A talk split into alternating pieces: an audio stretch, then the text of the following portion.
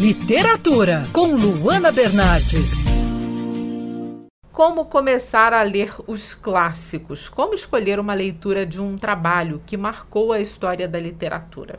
Nem sempre é fácil, viu? Às vezes você precisa começar com alguns livros mais simples para saborear no futuro alguma obra mais pesada. Por isso, vou indicar por aqui alguns clássicos que, digamos, têm uma leitura rápida e fácil para você que ainda não leu nenhum livro desse tipo. Começo com A Revolução dos Bichos, do George Orwell, que fala de forma clara e simples da luta de classes, tendo como base aí uma revolução feita por bichos de uma fazenda. Como toda obra do autor entrou em domínio público recentemente, você vai encontrar o livro gratuito na internet.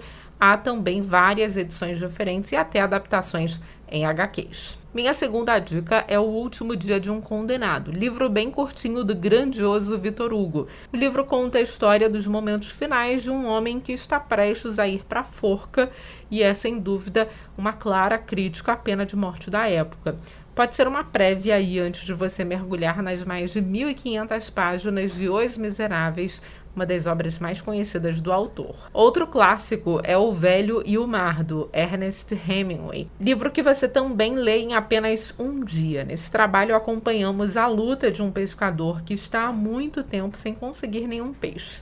Essa é uma das obras mais conhecidas de Hemingway e tenho certeza que você vai envolver a cada página na luta desse personagem. Eu sou a Luana Bernardes. Você pode ouvir mais da coluna de literatura acessando o site bandnewsfmrio.com.br clicando em colunistas. Você também pode acompanhar as minhas leituras pelo Instagram Bernardes Luana, Luana com dois N's.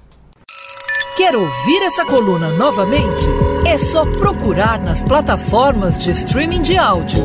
Conheça mais dos podcasts da Band News FM Rio.